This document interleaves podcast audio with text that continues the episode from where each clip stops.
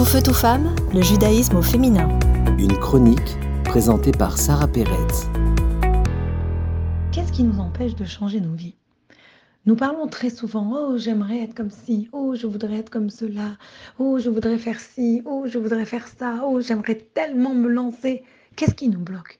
Qu'est-ce qui nous empêche de prendre le chemin du changement pour améliorer nos vies? Alors parfois, c'est la peur de l'inconnu. C'est plus facile d'embrasser un présent qui est familier, aussi douloureux soit-il. Nous avons peur de savoir où le changement nous mènera, même si nous reconnaissons que ce changement peut nous apporter un avenir meilleur. Des fois, c'est la peur des autres. Que penseront les autres de ce que je vais faire? Est-ce que je vais être blâmé, critiqué, jugé? Et très souvent, c'est la peur de nous-mêmes. Nous ne nous sentons pas prêts.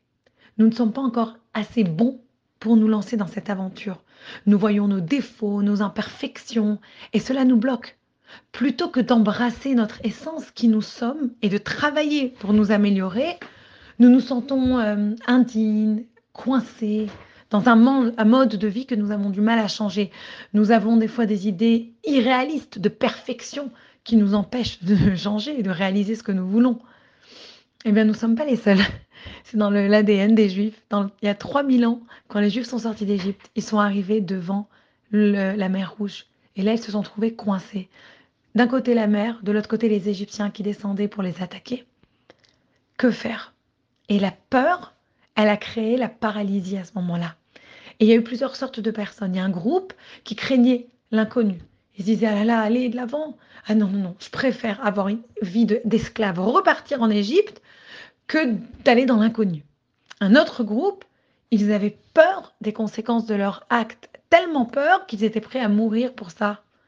Un troisième groupe était tellement coincé qu'ils ne pouvaient plus bouger. La seule chose qu'ils faisaient, c'est bouger leurs lèvres pour prier. Et le dernier groupe disait, on va aller se battre, on va aller en arrière, on va se battre contre les Égyptiens, contre l'injustice. Et beaucoup à ce moment-là se sont sentis vraiment indignes de Dieu après des siècles d'être un esclave, comment se sentir noble? Comment se sentir libre? C'est impossible. On est conditionné. Jusqu'à ce qu'un homme, Narshon Ben Aminadav, n'était qui n'était pas dans le déni, et ça va être ça toute sa force, et il décide de sauter dans l'eau. Il est conscient à la fois de la puissance des Égyptiens et de l'eau effrayante, mais il sait aussi qu'il y a un certain statut spirituel que l'on a. Un statut spirituel qui nous aide à nous dépasser quand on arrive à nous connecter à cette spiritualité que nous portons à l'intérieur de nous. Et cela, c'est le plus grand défi de la vie. C'est de se rappeler que dans tout, nous pouvons réussir si nous allons de l'avant. Il suffit de prendre cette connexion et de prendre l'aide miraculeuse de Dieu. La seule façon de relever un défi dans la vie, c'est d'aller de l'avant, c'est d'embrasser qui nous sommes et ce que nous devons faire. Et Dieu savait ce qu'il faisait. Il avait choisi la nation juive parce qu'il croyait en eux. Et puisque Dieu croit en nous, il nous donne aussi les forces pour réussir. Et ainsi, quand Narshon est rentrée dans l'eau, elle s'est ouverte miraculeusement et elle est passée, au Hashem, elle a pu faire plusieurs tunnels et tout le peuple juif a pu traverser ça. Dans la vie, il y a des moments où la contemplation est nécessaire. Il y a des moments où les prières sont nécessaires. Il y a des moments où il faut se battre. Il y a des moments où il faut penser à un chemin différent. Mais à aucun moment, nous ne devons laisser la paralysie ou la peur nous empêcher d'avancer.